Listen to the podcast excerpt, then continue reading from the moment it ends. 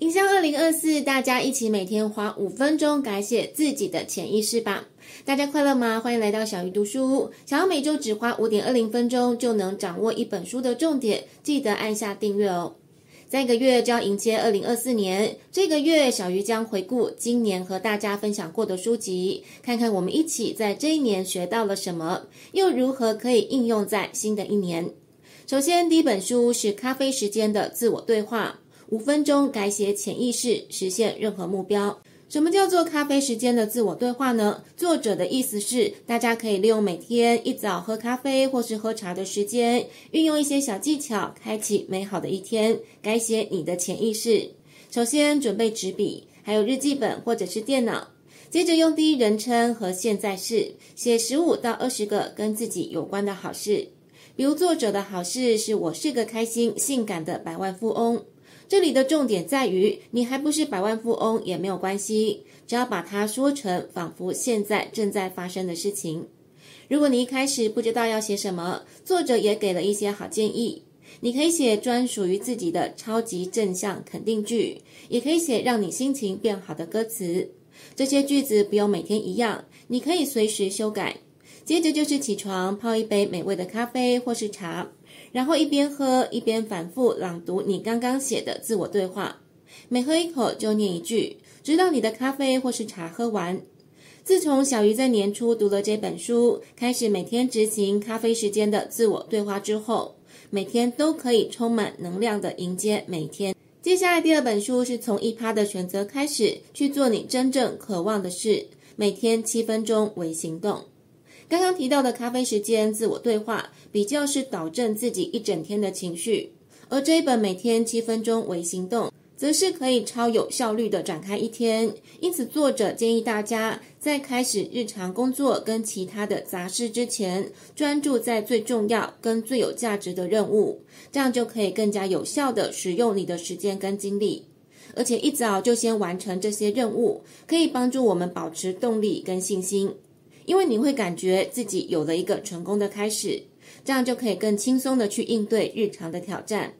作者认为每天早上的十一点是比较好的截止时间，这样可以避免我们把任务推迟到下午甚至是晚上，也会提醒我们要珍惜时间，好好的集中精力去完成任务。因此，小鱼每天一早的行程就是先利用喝咖啡的时候展开自我对话，让自己以美好的情绪开启一天。然后一到公司之后，就开始处理当天重要的任务，因为一早最有动力跟精神，因此通常效率非常的好。一旦当天重要的任务先完成之后，接下来就可以用比较轻松的心情面对其他的工作。接下来第三本书是《不被杂物绑架的人生：七个让你更自由的极简生活提案》。透过这本书，小鱼再次学习到，想要除去生活的杂乱，可以先从物质下手。刚好到了年底，许多人又要开始断舍离，这时候不妨每天花一点时间，一次整理一小个区域，例如梳妆台、衣柜、书柜等等，一一确认每一样物品，也许是卖掉、捐出去，或者是回收。经过这个步骤，大家可以去慢慢体认到，明白简单的生活可以让我们感受到自由跟平衡。当房子不再消耗能量，我们就更能感受到生命力。小鱼今年还体认到，先清理物质的杂乱之后，就能开始清理生活中非物质的杂乱，包括情绪、人际关系跟心灵的层面。透过不断的清理，不但可以运用的时间变多，压力也减少，觉得生活更美好轻盈。接下来第四本书是《漏网之鱼》，小鱼没有机会在今年的频道分享，特别放在这一集的回顾篇。书名是《加法断舍离》，每天添加一样东西，在一百天之后所学到的一百件事。同样是断舍离，但是作者却是以加法的方式。他假设自己在无人岛生活，以一天选择一个物品的方式，慢慢的增加。第一天，他选择垫背，因为他无法在地板上坐一整天。有了垫背，他也可以好好躺在地上睡觉。然后第七天，原本想要选手机，却因为指甲意外的裂开，让他改选了指甲剪。这点让他体认到，生活的目的就是要守护生命。然后第九天，他竟然选了一本书。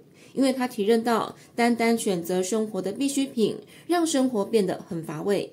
这是一本很有趣的书，虽然我们未必要到无人岛生活，但或许可以透过这样的方式，让你好好重新思考一下，到底哪些东西是你真正需要的。最后复习一下这集分享的四本书：第一本是《咖啡时间的自我对话》，第二本是从一趴的选择开始去做你真正渴望的事，第三本是不被杂物绑架的人生，以及第四本加法断舍离。下一集的回顾，小鱼将要分享一些重要的心法。最后记得按赞跟订阅，让小鱼更有动力分享好书。小鱼读书，下一次要读哪一本好书？敬请期待。